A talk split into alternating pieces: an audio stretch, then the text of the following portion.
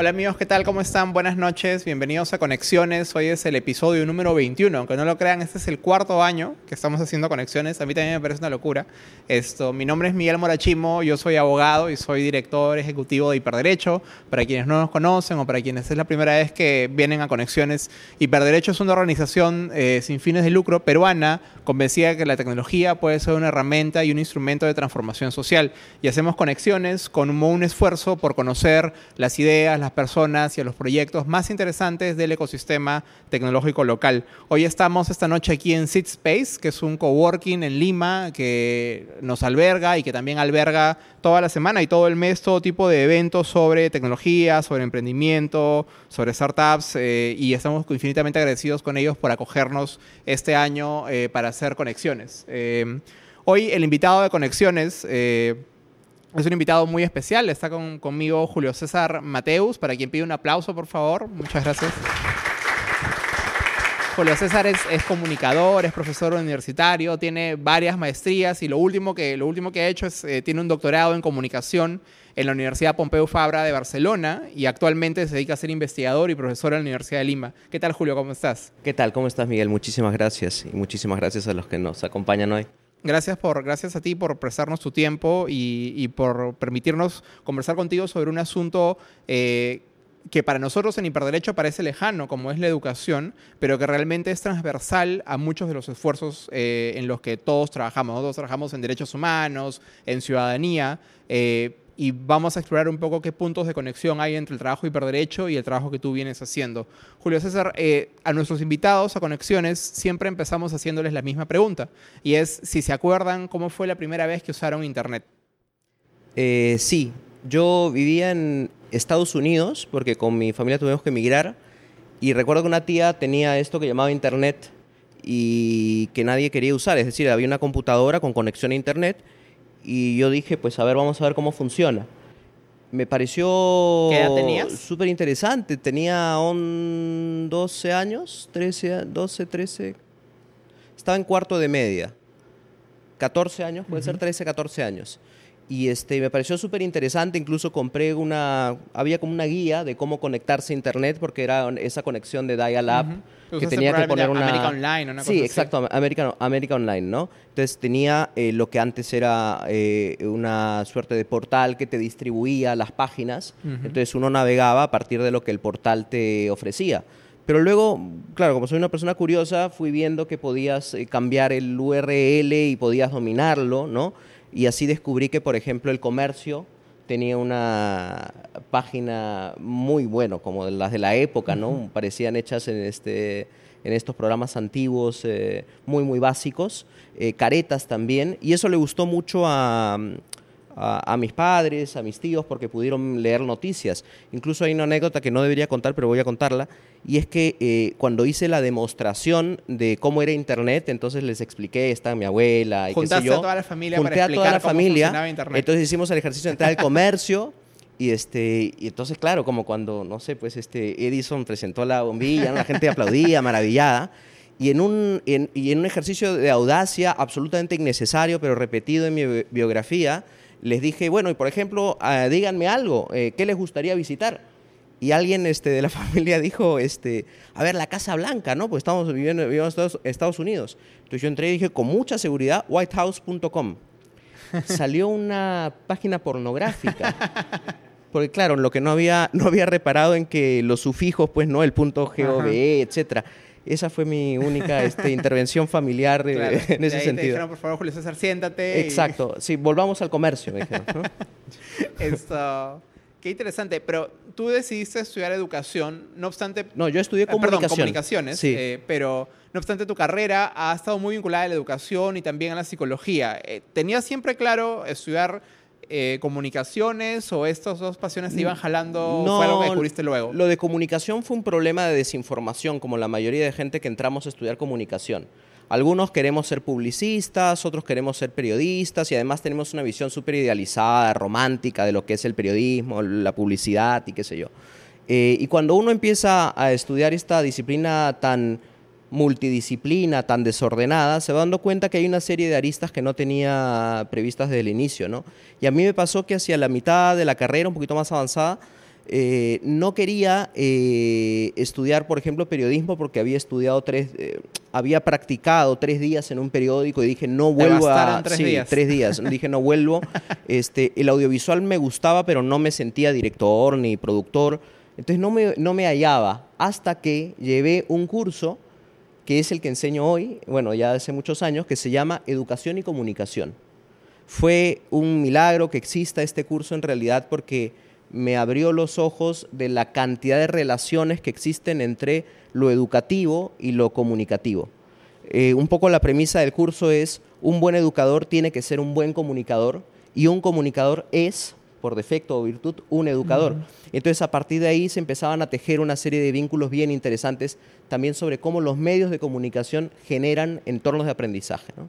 Claro, pero, y entonces ese curso está más orientado, me parece, a las, los instrumentos para comunicar, ¿no? Eh, pero también reflexiona sobre el fenómeno educativo en sí. Era sobre todo una, una, un ejercicio crítico sobre cómo la comunicación y los medios de comunicación, la televisión, porque hacíamos análisis, me acuerdo de los Caballeros del Zodiaco, en fin, de lo que se veía en el momento, este, cuál era el impacto educativo un poco también para desmitificar lo que toda la vida se ha dicho, ¿no? Hasta el día de hoy, cuando hay violencia en algún lugar, se dice esto es los videojuegos que lo causan y qué sé yo. Ahí hacíamos investigaciones empíricas bien interesantes, a una escala muy pequeña, trabajábamos con, en colegios, con profesores, con alumnos, y entonces íbamos re revelándonos este, esta, esta fuerza educativa que tenía la comunicación y que está totalmente desaprovechada, ¿no? Porque si algo concluí de esa experiencia fue que los medios de comunicación suelen ser pasteurizados cuando se utilizan con fines educativos. ¿Qué quiere decir? Se le quita todo lo bonito, lo bacán, lo espectacular que tiene el medio. Cuando uno hace un programa educativo, por ejemplo, en televisión, suele ser un programa educativo malo porque está concebido en origen con objetivos educativos y ese es el foco cuando debería tener una mezcla, digamos, 50-50 de los dos. Es decir, uno no puede desaprovechar el lenguaje de lo que es la tele, lo espectacular, lo entretenida que debe ser, ¿no? Claro. Eh, ¿Y por qué te llamó tanto la atención a propósito de este curso dedicar una carrera a reflexionar sobre la educación? Porque en ese momento con unos amigos constituimos un grupo de estudio que se llamó ECO, Educación y Comunicación, y chambeábamos con colegios enseñándoles a niños lo que nosotros aprendíamos en la universidad. Aprender a ver televisión, aprender lenguaje audiovisual, aprender cuestiones básicas de la información, lo que hoy se llamaría alfabetización informacional, pero que en buena cuenta es aprender a leer datos, a, a, ser crítico con los medios de comunicación. Y vi que ahí había toda una línea de carrera impresionante porque los educadores no tenían para nada formación en temas de comunicación y yo creí que eso era un asunto, lo sigo creyendo varios años después, un asunto urgente. Y mm, ahora que, que, digamos, has tenido toda esta, esta carrera y esta exposición internacional, ¿qué tan distinto sientes que es estudiar estos temas en Perú o en Latinoamérica respecto del resto del mundo? Yo creo que en general hay un gravísimo este, problema que tiene que ver con la desatención política al tema de la educación y la comunicación. Me explico. Si un niño pasa habitualmente la tercera parte del día eh, utilizando medios de comunicación, ¿por qué en la escuela no se educa sobre medios de comunicación?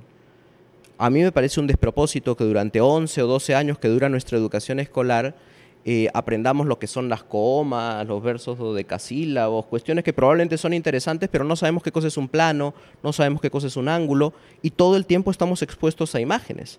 Entonces eso mella nuestra capacidad expresiva, nuestra capacidad crítica, y por eso días como los de ahora que tenemos elecciones, las noticias falsas y las fake news pululan como con mucha facilidad precisamente porque no hemos desarrollado un espíritu crítico, una actitud crítica frente al tema. Entonces, este, este concepto de educación mediática, que es eh, parte de tus especialidades, no solamente abarca el usar los medios de comunicación para enseñar, sino también enseñar sobre medios de comunicación. Precisamente se distingue de lo que se llama tecnología educativa. La tecnología educativa es la tecnología creada explícitamente para educar. Un software de matemáticas, un programa de televisión que te enseñe este, un idioma, una aplicación hecha para educar. Eso es tecnología educativa. O incluso hardware, ¿no? Una pizarra inteligente, algún tipo de software o que, uno haya creado con ese fin.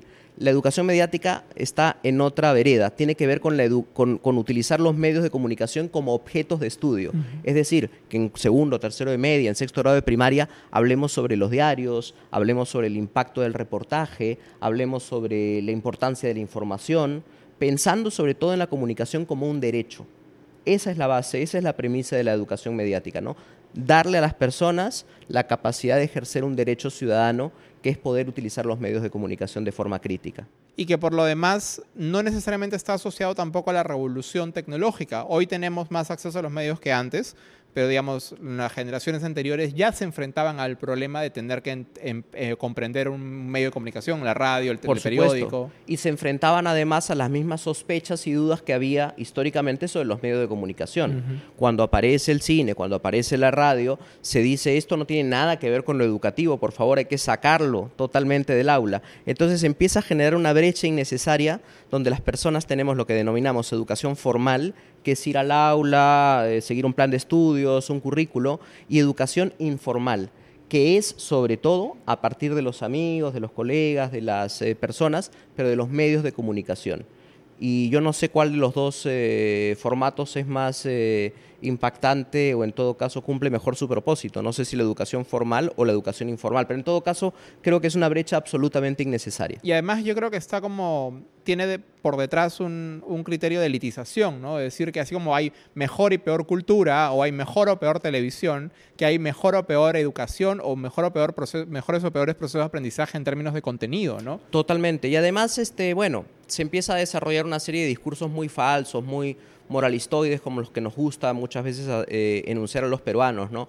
Un programa muy malo, pero de pronto tiene 40 puntos de rating ¿Qué pasa? Que los programas de televisión, si hablamos de la tele o el cine o los medios en general, ejercen una cantidad de impactos de los que no somos necesariamente conscientes. Porque no nuestra relación con los medios o con la tecnología no es solo una relación racional, ni tampoco los medios de comunicación y las tecnologías son neutrales. Entonces las personas que creen que las tecnologías son los dispositivos que uno decide utilizar a placer, eh, son personas que desentienden o no entienden este concepto de la relación más sociocultural del medio de comunicación con las personas. Por ejemplo, los medios de comunicación definen lo que es el tiempo y el espacio.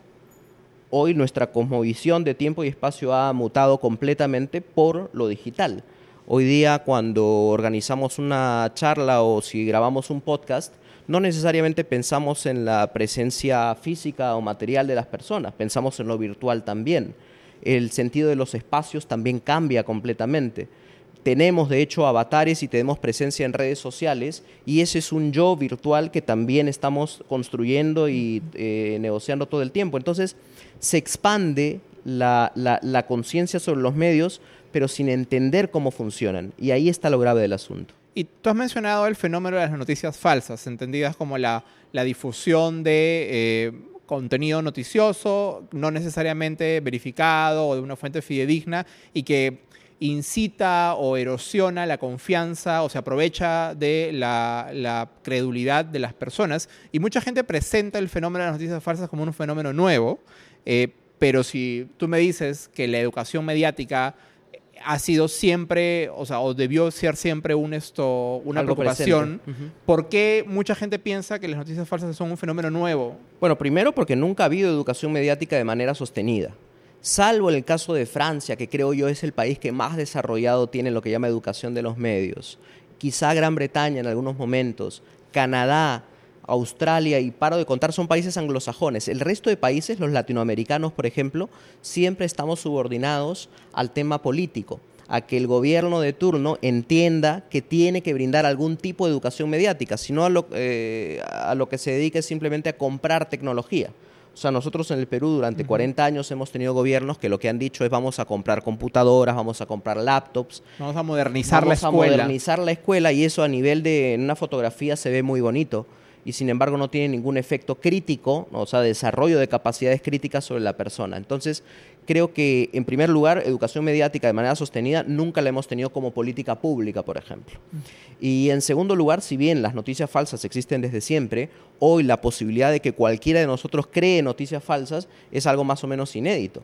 No nos damos cuenta nosotros del poder que tenemos no sabemos ni siquiera a quién le hablamos, ¿no? Cuando hacemos un post en Facebook y todos nosotros lo hacemos, y uno dice, quiero decir por quién va a votar, ¿a quién diablos le interesa por quién vas a votar tú? Si no somos personajes públicos, no somos figuras reconocibles, ni, ni lo que fuera. Sin embargo, uno empieza a construir una idea bien mediatizada de lo que es su presencia este, sin haber tenido ninguna lectura crítica previa del impacto que puede tener. A ver, yo tengo alumnos este, el ciclo pasado, eh, dos alumnos hicieron una exposición y en dos semanas, porque habían estado bastante atrasados, lograron eh, reunir eh, casi 4.000 encuestados y dijeron, vamos a presentar unos resultados de un trabajo de investigación, habían hecho sus encuestas, dijimos 4.000. Entonces yo los miré, claro, primero con prejuicio. Dije, a ver, 4.000 ustedes me están engañando o no tienen ni idea de lo que es una muestra, o cómo se construye, han pagado, etcétera. Y el chico muy suelto de huesos dijo, no, lo que pasa, es, eh, profe, es que ella es influencer. y ella dijo, bueno, tú no te quedas atrás. Uno tenía 95 mil seguidores, una chica de 18 años, y el chico de 19 tenía 75 mil. Los empecé a seguir muy interesado. De hecho, el próximo proyecto de investigación que voy a hacer tiene que ver con el tema de youtubers e instagramers, porque me parece que hay todo un fenómeno bien interesante ahí. Y sin embargo, ellos sí, porque son muy conscientes del impacto que tienen, pero otras personas que empiezan a tener una cantidad de seguidores eh, tan grande no saben que también tienen una potencia educativa las cosas que pueden hacer o decir. O una potencia de influencia en el sentido puro del totalmente, término, Totalmente, totalmente. En, episodios anteriores de Conexiones hemos conversado con gente que tiene este nivel de exposición y, la, la, forma en la que este nivel de exposición altera su vida es increíble. Nos comentaba una chica de que cuando ella dejaba de postear, cosas, la gente le escribía preocupándose por su, por su salud, por su seguridad, pensando que, digamos, algo le había pasado simplemente porque había pasado un cierto número de horas sin que había publicado algo, ¿no? Totalmente, totalmente. Entonces todo eso tiene que ver con una falta de comprensión de lo que son los medios, de sus lenguajes, de cuestiones estéticas, de los códigos, también de cuestiones éticas y legales cuántas eh, leyes infringimos o normas infringimos a diario cuando, por ejemplo, tomamos una foto, vamos a una reunión, tomamos una fotografía y luego la colgamos en un post en Facebook sin autorización, sin, eh, entonces ahí hay cuestiones muy, muy este, complicadas que tienen que ver con una nula formación o una nula educación mediática. Pero digamos, ¿cómo, ¿cuál debería ser el estándar al que deberíamos aspirar? Porque no todos nos vamos a convertir en críticos de semiótica no, no, no, no, no, por supuesto, por supuesto, no, si no sería terrible y además nos dejaría mucho sin trabajo. la importancia es que la gente pueda aprender a valorar otros lenguajes porque también se expresa otros lenguajes. Te pongo un ejemplo concreto. Este, cuando alguien va con una persona que no ha estudiado comunicación al cine y termina la película, el comentario suele ser, ¿qué tal? Buenaza la pela. ¿Y qué más? Linda, ¿no? La música. este. ¿Por qué? Porque evidentemente no hemos sido educados en cuestiones audiovisuales, como decíamos antes. Cuando leemos un libro sí tenemos una serie de instrumentos o herramientas para defendernos y poder criticar un poquito más. Si seguimos ese paralelo, la idea no es que uno se vuelva crítico literario, pero uno tiene herramientas para poder enfrentarse a la lectura y decir, a ver, cuáles son las fuentes, a ver cómo ha construido retóricamente este mensaje, cómo me puede estar manipulando. Entonces, tener convicciones básicas es súper importante, sobre todo porque los medios de comunicación están presentes y atraviesan nuestra vida. Si fuera una cuestión ajena eh, o de unos pocos, ya coincidiría en la medida en que no debería ser una cuestión escolarizada, pero yo creo que hay que escolarizar la educación mediática y empezar a pensar los textos, no solo como los textos eh, alfabéticos, escriturales, el libro, lo, lo, impreso, sino pensar también lo sonoro como un texto válido, lo audiovisual como un texto válido. O sea, ¿por qué, por ejemplo, cuando viene un chico y dice, este, he terminado un videojuego, lo sancionan? ¿No? Cuando dice, se le atribuye... he terminado un libro y te dan, te dan un premio. ¿Por qué el texto del libro es un texto más valioso que el texto del videojuego cuando el videojuego es un texto absolutamente complejo. ¿Por qué? Porque no lo entiendo, pues.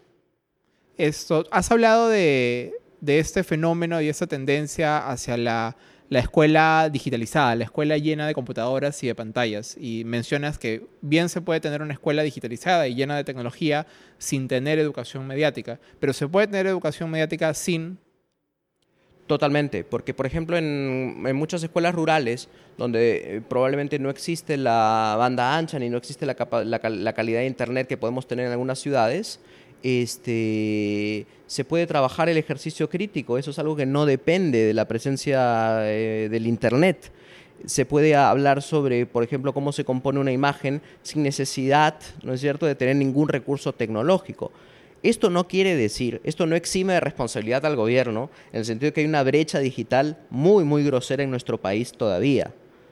Eh, tenemos que apuntar a eso pero eso tampoco podemos esperar a que el 100% de escuelas estén conectadas para empezar a conversar sobre el impacto del WhatsApp, de lo que son los chats, de lo que son las noticias falsas que decíamos este, hace un momento. O sea, son cuestiones que ya están y que además impactan directamente nuestra vida, de manera que no podríamos poster no deberíamos postergar ese debate tampoco. Otro concepto que se usa mucho cuando se habla de, jóvenes y tecnología y que tú has criticado en tu trabajo es la idea de nativo digital. ¿Por qué a ti te parece que ese término a veces eh, conduce a las imágenes mentales incorrectas? Bueno, no solo a mí, al autor del término. Lo que pasa es que aquí hay una cosa interesante. El autor del término sacó en el año 2001, Mark Prensky, un artículo que se llamaba Nativos Digitales, muy provocador, donde decía que las personas nacidas a partir de una generación tenían naturalmente una serie de atributos y de capacidades para interactuar con los medios de comunicación. Una nueva gramática universal. Totalmente. Ya ese conocimiento estaba adquirido de manera que el profesor no tenía mucho que hacer en ese, en ese sentido. Luego le llovió una crítica diciendo, oye, pero tu, tu, lectura es, es muy gringa, es muy de ciudades, es muy este, incluso elitista, porque no todo el mundo, porque existe brecha digital, no todo el mundo tiene el mismo acceso a los medios. Y él dijo, sí, claro, no es tanto la analogía de lo nativo y lo inmigrante no es tan correcta. Hablemos de sabiduría digital. Y entonces generó un concepto que se llama Digital Wisdom.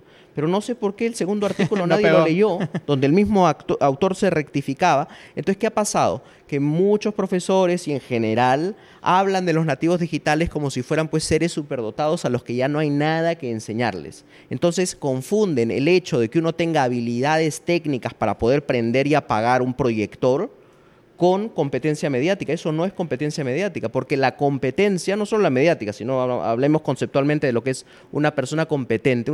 La competencia tiene que ver con la suma de conocimientos, habilidades y actitudes.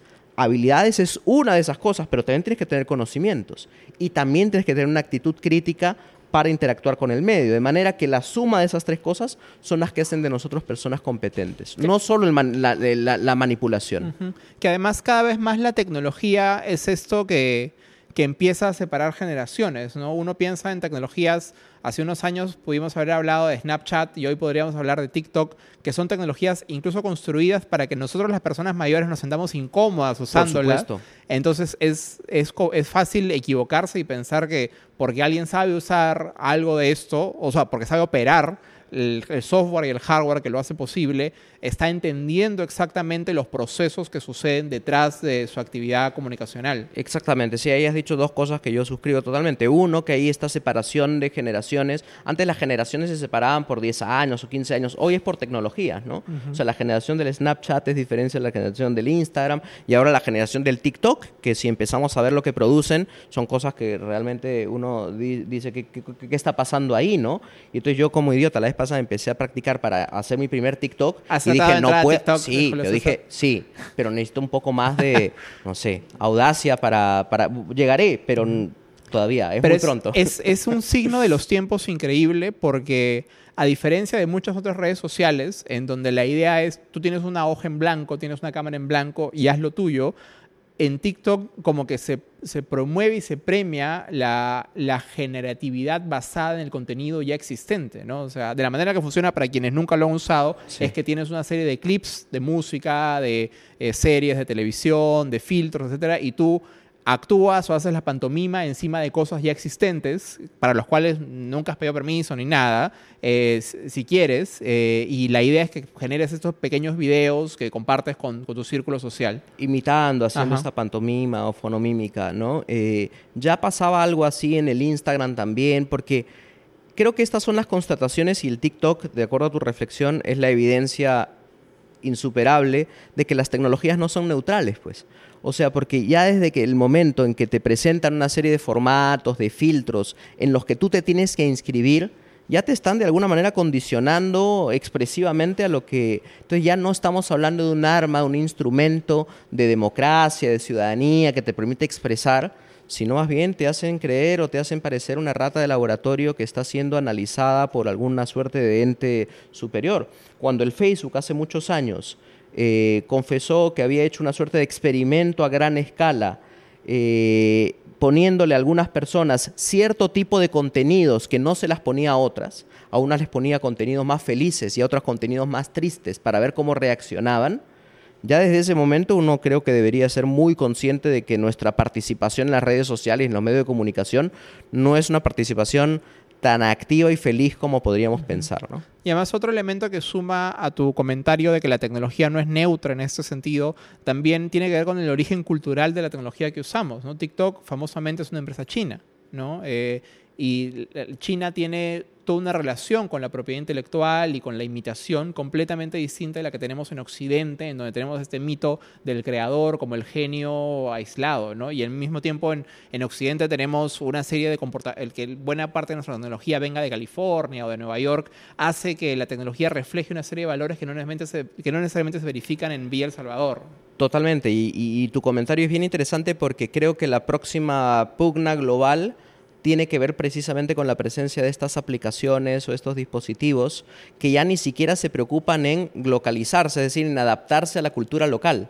O sea, TikTok es TikTok igual en todos lados. El Instagram también es igual en todos lados. O sea, ya ni siquiera hay la preocupación de tratar de contextualizar el asunto. Entonces, haber una pugna global interesante desde las propias compañías, de las propias creadoras y generadoras de estas este, tecnologías y vamos a ver cómo lo capitalizan. Cuando tú hablas de educación eh, y de incorporar esos nuevos saberes y esos nuevos conocimientos en el proceso educativo, también eres muy crítico sobre la manera en la que se asignan tareas, la manera en la que los típicos, las típicas trabajos de, colegio, universidad se, asignan y, eres crítico de, su excesiva, de su excesiva eh, rigurosidad y, de, que no, se han, no han evolucionado, digamos. Eh, y lo cierto es que lo que, lo que un observador casual aprecia en, la educación es que hoy, al menos en el Perú, se está valorando mucho su, licenciamiento, su estandarización. ¿Ves ahí como dos fuerzas encontradas? Por un lado, esta, esta pugna y esta, esta preferencia porque la educación parezca más un producto cuya oferta está estandarizada y por otro lado, la flexibilidad y la holgura que necesita un educador, que necesita un salón de clase para intentar nuevas cosas, para equivocarse. Totalmente, yo creo que son fuerzas enfrentadas y es un dilema bien, bien actual. Cada vez más confiamos, o mejor dicho, cada vez confiamos menos en el profesor, en el maestro. Ya no es este el profesional al que se le daba el encargo de eh, cumplir unos objetivos y él ya veía la mejor forma de hacerlo porque conocía a sus alumnos y tenía herramientas. El nivel de estandarización al que estamos llegando es francamente este, abusivo. O sea, a los profesores muchas veces se les da planes de clase donde se les dice cómo tienen que mirar, cómo tienen que saludar, en qué momento tienen que decir, cómo... Y entonces me parece a mí este, que la legitimidad social del docente, que ya estaba de algún modo lastimada, se lastima aún más porque no estamos confiando en el docente como la persona capaz de poder crear estrategias ad hoc, estrategias a medida. Y eso tiene mucho que ver con la estandarización que tú estabas este, señalando. Yo creo que en general la educación se está estandarizando. Y entonces, ¿qué lugar va a tener un profe que quiera, por ejemplo, experimentar con audiovisual y decir, el examen de la próxima semana ya no va a ser un examen escrito, sino me van a hacer un videoreportaje? El profesor, que hay muchos que quieren experimentar con eso, tiene dos grandes problemas. En primer lugar, o tres incluso. En primer lugar, la crítica de los padres, que seguramente cuando se enteren dirán qué cosas están haciendo ahí con las cámaras, porque no está sentado con un libro. En segundo lugar, la propia crítica de la institución, que dicen, a ver, nos estamos distrayendo, dispersando en nuestro objetivo, que es cumplir el currículo para que en el próximo examen PISA podamos salir mejor y los titulares de los periódicos puedan, estar más, puedan ser más favorables a la educación, porque en eso nos estamos convirtiendo. Y en tercer lugar, el grave problema que eh, denuncian los propios profesores que al no haber tenido educación mediática ellos, no saben cómo evaluar Cuando yo te entrego un trabajo escrito, yo sé pues cómo corregir la ortografía, la gramática, la sintaxis, porque bueno, es lo que, lo que, para lo que hemos sido preparados. Pero cuando tú me entregas una cosa tipo un prototipo de videojuego, una aplicación, o para no irnos muy lejos, un reportaje audiovisual, ¿qué categorías o criterios tiene el profesor para evaluar eso? Va a decir lo mismo que el compañero que decíamos antes cuando va al cine, va a decir, qué bonito, se mueve, hay música, pero no va a poder medirte la gramática, no va a poder revisar, y por lo tanto no va a poder ayudarte a mejorar tu capacidad expresiva en ese medio. Justamente hablando de videojuegos, tú has hablado mucho también de cómo el proceso educativo podría aprender mucho de otras experiencias de entretenimiento como los videojuegos. ¿Por qué crees que hay tanto por aprender en los videojuegos para el proceso educativo? O sea, singularmente porque el videojuego está basado en, la, en una cultura del, del error. ¿No? Este, el error en el videojuego es algo que fomenta el aprendizaje. Eh, y entonces genera o invita a tomar riesgos. Si en la educación formal tuviéramos ese eh, menor miedo al error y tomáramos más riesgos, seríamos casi por defecto personas mucho más creativas, ¿no? Esa es un poco la tesis que sostengo. No es que utilicemos videojuegos en el sentido que a partir de ahora se repartan este, eh, tabletas para usar videojuegos en cada clase, no necesariamente, sino que copiemos un poco la premisa del videojuego. El videojuego, para empezar, tiene un storytelling, ¿no? tiene una narrativa construida, una narrativa que te permite la inmersión. Acabo de leer una entrevista que le hicieron a, Francesco Tonucci, un famoso educador, italiano, que decía, y el titular era, la educación no tiene por qué no ser entretenida. O, creo que incluso era más drástico, decía, la educación tiene la obligación de ser entretenida. Eso no quiere decir que no deba tener esfuerzo, claro que tiene que ser rigurosa, ah, tiene que ser un proceso en el que uno se esfuerce, porque hay cosas que aprende uno más que...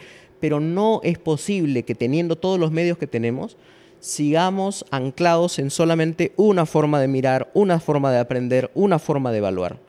Y entonces hacia ahí es donde viene la invitación de la educación mediática, a desarrollar esas otras literacidades y ya que copiamos tanto o miramos tanto modelos este, ajenos, miremos a Finlandia, que siempre suele ser un referente. Finlandia hace muchos años trabaja, es uno de los países también junto con Francia que trabaja mucho el tema de educación mediática, tiene un concepto que llama multiliteracidad. Entonces, desde que son chicos, les enseñan que lo sonoro, lo audiovisual, todo es un texto que tiene el mismo valor educativo. De manera que enseñan a desarrollar una serie de literacidades críticas, es decir, de capacidades para poder interactuar con los textos de distinto tipo, que hacen que las personas pues tengan un abanico de posibilidades mucho mayor, no solo para expresarse, sino también para poder consumir información. Y además yo creo que eh, es muy válido lo que mencionas cuando dices que los videojuegos de una u otra manera casi nadie pasa un videojuego a la primera. No. Con lo cual, de una u otra manera, uno em, empieza un videojuego sabiendo que se va a equivocar y normaliza esa comisión de errores y luego internaliza las lecciones aprendidas. Que es algo que en, en, nuestro, o sea, por ejemplo, un alumno que llega al primer día de clases, él espera nunca jalar. Él espera probablemente nunca equivocarse durante todo el proceso, durante todo el ciclo o el proceso de aprendizaje. Lo cual ya es un mindset que, que, te, que te, pone en otro nivel. Lo peor que puede pasar. Yo el primer día de clases, en el curso de Educación y Comunicación, siempre hago la, el mismo ejercicio. ¿Le dices que lo vas a jalar a todos? No, no, no, no, ellos ya lo saben. Eh, reparto una hoja en blanco y les digo, y doy una instrucción así de ambigua, precisamente para provocarlos, digo, plasmen en esta hoja lo que para ustedes es educación. La gente se queda petrificada empiezan a mirar a los lados, porque claro, plasme en esta hoja. Me está dando una hoja en blanco que ni siquiera tiene líneas, no tiene instrucciones. Después de 11 años de haber aprendido a llenar formatos y a seguir instrucciones, que tú me pongas una hoja en blanco, hasta que un valiente levanta la mano y dice, este, Julio, em, ¿te refieres a que dibujemos o a que escribamos? ¿Con lápiz o con lapicero? ¿Con regla o si ya empiezan a abordarme de preguntas y la última que siempre es la más genial. ¿Esto tiene nota o no tiene nota?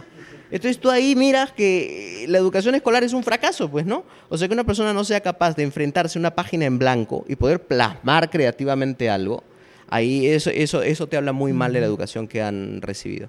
A mí me pasó algo muy curioso, que es que yo estudié Derecho y en Derecho somos naturalmente muy competitivos en, en pregrado. Entonces siempre andábamos pendientes de la, quién se sacaba la nota más alta, quién quedaba en primer puesto. No importaba, realmente no importaba quién aprendía, nada, quién le ganaba a quién. Porque era algo muy... Incluso cuando postulabas un trabajo te pedían tus notas, se veían tus puestos. Y luego me pasó algo muy raro cuando hice mi maestría en el extranjero, porque en la misma facultad de Derecho no existían notas. Todos aprobaban simplemente. Entonces, el primer día de clases la gente decía, profesor, pero eh, ¿quién va a quedar mejor? Me decían, no, todos ya aprobaron, simplemente ustedes dedíquense a aprender lo que puedan, ¿no? Entonces, y luego nos sentíamos, nos sentíamos como que si nos hubieran jalado el piso cuando entregábamos un examen, un trabajo, y el profesor o profesora nos devolvía comentarios y cosas, pero no sabíamos quién había quedado encima del otro. Decíamos, pero ¿qué, qué sentido tiene esto? ¿no?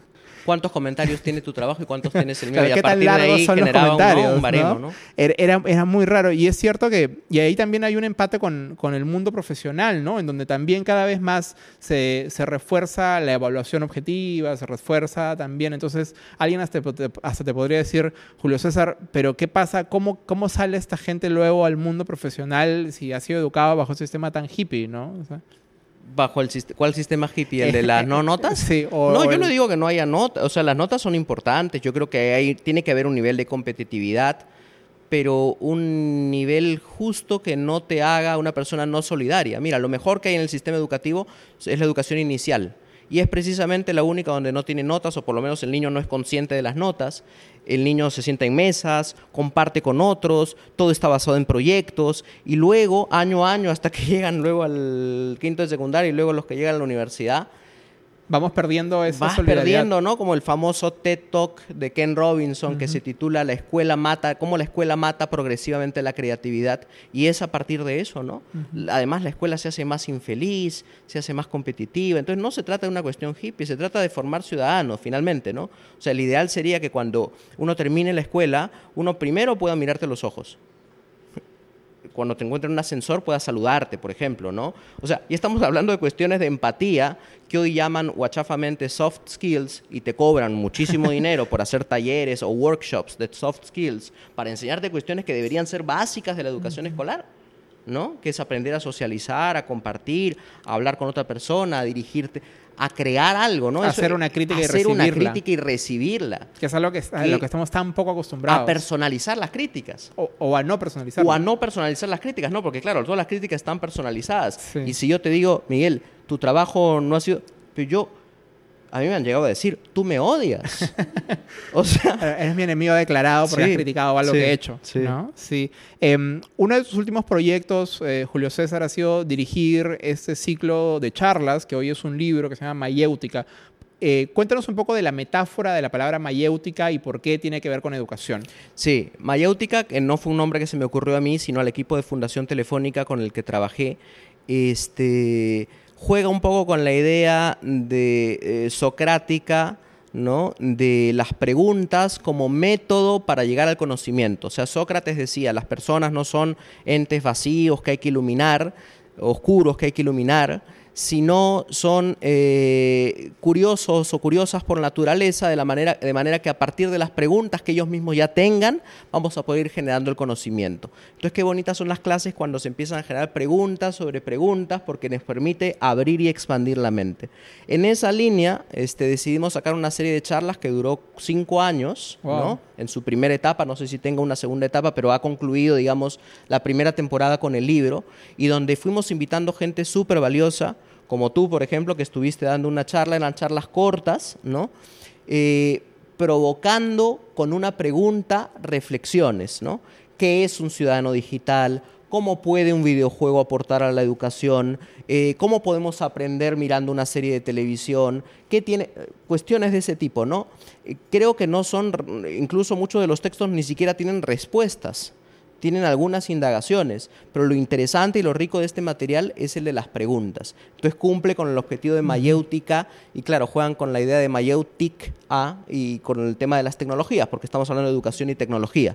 Entonces este es un libro que ahora es este, gratuito, descargable directamente de la página de Educarred y que tiene además su correlato con los videos. Entonces es un libro multimedial en el sentido que uno puede poner su celular sobre el código QR y mira el video, o si quiere lee la transcripción o lee la versión este, escrita de la charla. Y además ah, es un proyecto de divulgación que está sobre todo orientado a educadores. A profesores, sobre todo a profesores.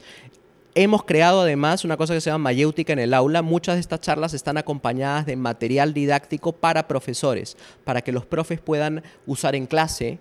Porque claro, a veces uno dice, ya, bacán, me has interpelado con tu pregunta de los videojuegos, pero ahora no tengo idea de cómo diablos meter esto a clase.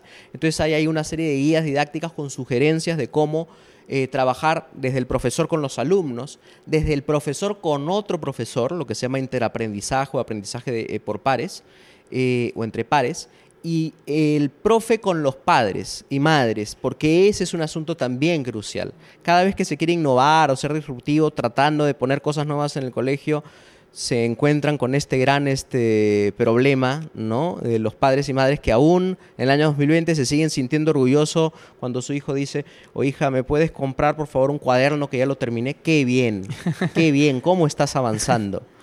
Que además, por un lado, son como los principales críticos del sistema educativo, o sea, son la primera barrera de crítica, pero también en sí mismos son un referente educativo, o sea, son un profesor dentro del espacio doméstico. totalmente. Y por estos años, en que los meses en que venimos discutiendo cosas bien sensibles como qué le toca a la escuela enseñar y qué le toca al padre enseñar, me parece fantástico que los padres se hayan decidido poner de una vez por todas con la conciencia o con la convicción de que ellos también son profesores, para empezar a discutir públicamente no solo el tema de los contenidos, sino el tema de la corresponsabilidad educativa.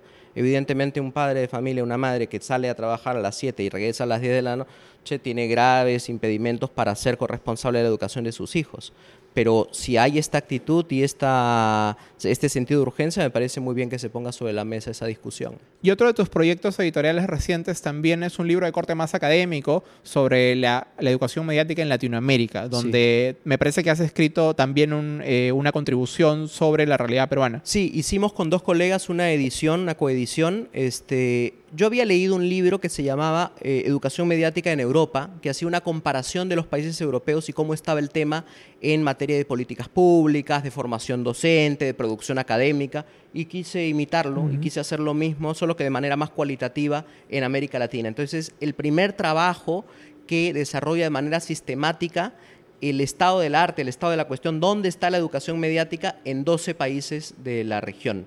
Entonces hay el, capítulo chileno, ecuatoriano, colombiano, boliviano, y cada uno aborda estos cinco ejes. ¿Cómo está en la legislación? si existe el concepto de competencias digitales, competencias mediáticas, educación mediática, cómo está en la formación docente, cómo está en la producción académica, qué organizaciones e instituciones son las más relevantes en cada país y así sucesivamente. ¿Y cómo nos ha situado a Perú en esta comparativa latinoamericana?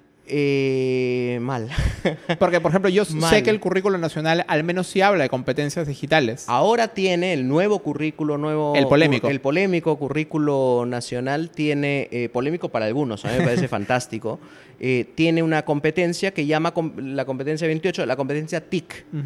que habla de interacción con las tecnologías. El grave problema es que está en, tiene un tono muy academicista que cuesta aterrizar los profesores todavía están bastante perdidos en la manera como deben incorporarlo y además, porque pasa esto, que había que tomar esa decisión, ¿no?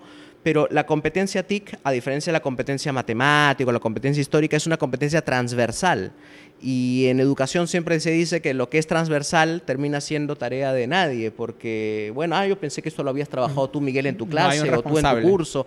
Entonces no hay un responsable político del tema. Pero un poco lo que quiere ese currículo es decirle a los profesores, todos tienen que trabajar con tecnología, pero no solo usar el software usar el hardware, sino que educar sobre tecnología.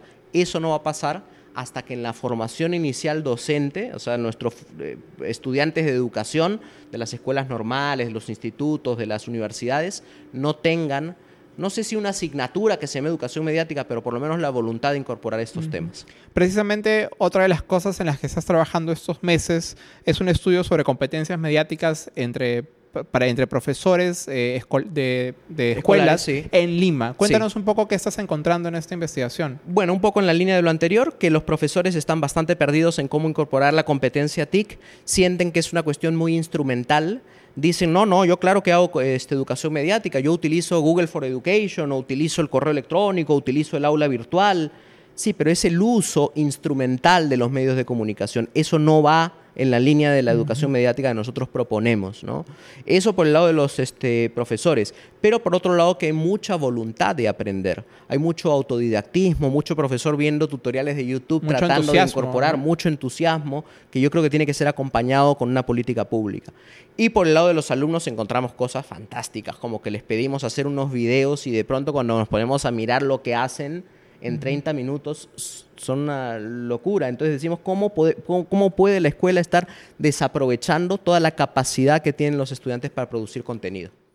Eh, no puedo evitar, eh, Julio César, preguntarte, yo sé que cuando estabas en la universidad y un poco después también te interesó un poco la política, ¿cierto? Eh, y ahora estamos, estamos grabando esto a unos días de las elecciones y no sé cómo tú vinculas la educación mediática y su relevancia con la democracia y con lo que estamos viviendo actualmente. Bueno, están totalmente relacionados, no solo la educación mediática, sino la educación con la política. ¿no? Paulo Freire, que es el padre, digamos, de la pedagogía latinoamericana, eh, a quien Bolsonaro ha proscrito, dicho sea de paso, y no es este, eso gratuito. ¿Ha quemado sus libros también todavía? No sé si ha quemado sus libros, este, pero sí ha dicho que no es ni por asomo, este, debería ser vetado de las escuelas y lo que fuera. Él este, precisamente decía que enseñar es un acto político desde el momento en que yo te estoy dando derechos para que seas una persona mucho más crítica y ejerzas tu ciudadanía de manera más crítica. La educación mediática va exactamente en esa línea. Mientras más crítico de los medios seas, mejor ciudadano vas a ser porque vas a poder dudar. Que una persona sepa dudar es una persona política interesada, digamos, en su ciudad, en su, en, su localidad, eh, le va a permitir ejercer a plenitud la ciudadanía. Entonces, yo no veo sino una relación casi de, dos caras entre política y educación y particularmente educación mediática. Y por eso dependemos tanto de las políticas públicas y de los gobiernos de turno. Si toca un gobierno que se interese en las competencias digitales o las competencias mediáticas, no solo con este cariz instrumental, sino que hable un poco de los eh, medios como objeto de estudio, yo creo que vamos a empezar pero habría que esperar a que llegue ese gobierno. Además, pocas cosas como la política se han vuelto tan audiovisuales. Totalmente. O sea, digamos, en el, hace muchos años, en muchas décadas, el candidato político escribía su libro, escribía sus ensayos, pero hoy en día el candidato político tiene que sacar un video viral, eh, tiene que hacer algo audiovisual para llegar. Por hay varios candidatos tiene, que, que abrir su TikTok, o cosas así, ¿no? Sí, sí, sí. O sea, separemos entre la capacidad de hacer el ridículo, en la que varios, este, digamos, son eh, muy buenos, y eh, la necesidad de conectar con eh, las personas y con las generaciones. Vamos a omitirlo primero y quedarnos en lo segundo. Yo creo que eso es muy valioso, que una persona sea capaz de, a través de videos cortos, explicar sus propuestas o de infografías o una página web muy bien este, diseñada. Eso está muy bueno pero no hablemos de política solo en términos electorales o en tiempos electorales, sino hablemos de un tema de política que trascienda eh, las campañas. Y en ese sentido yo creo que hay mucho por hacer, mucho de docencia que tienen que hacer los propios políticos sobre el uso responsable de los medios de comunicación. Y cada vez nos vamos a enfrentar, yo creo, a desafíos mayores. O sea, por ejemplo, piensa eh, cosas como el, fenómeno del niño de hace dos, tres años, en donde hubo fue, hubo, fue tanta la desinformación que el gobierno tuvo que hacer un canal de noticias de la noche a la mañana para centralizar la distribución de información. Y si vemos a las siguientes campañas o cosas que están pasando en otros países, como el uso de inteligencia artificial para crear videos adulterados, cada vez es más importante que miremos críticamente lo que, lo que se nos presenta. Que dudemos. O sea, que cuando miremos un contenido que viene por un medio de comunicación, dudemos. ¿Quién lo hizo? ¿Para qué lo hizo? ¿Qué recursos utilizó? Ya por lo menos si nos hacemos esas tres preguntas, estamos en un nivel mucho más arriba de ciudadanía y de capacidad política, eh, porque de lo contrario vamos a ser seres manipulables. Nosotros consumimos las noticias que queremos consumir y creemos las noticias en las que queremos creer.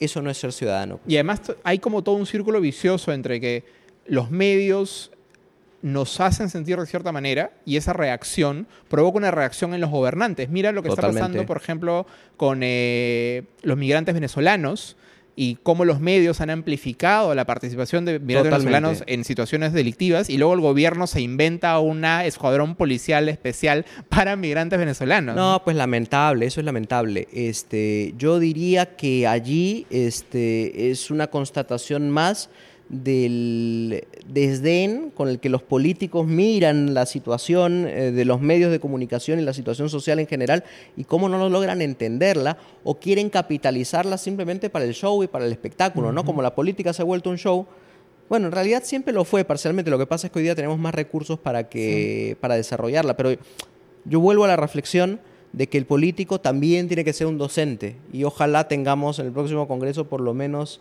por lo menos un par de políticos que, que hagan algo de docencia, ¿no? Sí. Bueno, para finalizar, Julio César, ¿cómo podemos seguir tu trabajo para quienes están interesados en, en leer tus artículos, en seguir tus investigaciones? Sí, mira, tengo un blog que se llama este, originalmente Educación Mediática. eh, está en Educarret. Entonces, si es uno- el portal de Fundación portal de Telefónica Fundación sobre Telefónica. Si uno googlea educación mediática, Educarret, lo primero que le debería aparecer es el blog. Y también tengo una página web donde pongo todos los artículos, las cosas que vamos produciendo, que es mi nombre, juliocesarmateus.com. Mateus. Mateus, como com- suena. com. Sí. Y bueno, eh, Conexiones de Hiperderecho se graba cada dos meses a partir de este año y ustedes pueden escuchar esta y otras conversaciones con líderes de opinión, con especialistas en conexiones.hiperderecho.org o pueden suscribirse si usan eh, Spotify, Apple Podcasts o cualquier sitio, YouTube o Facebook o cualquier sitio donde salgan imágenes en movimiento, ponen conexiones de Hiperderecho y van a poder encontrar esta y otras conversaciones. Muchísimas gracias, Julio César, por tu tiempo y por compartir con nosotros tu trabajo. Al contrario, un gusto muy grande. Muchas gracias.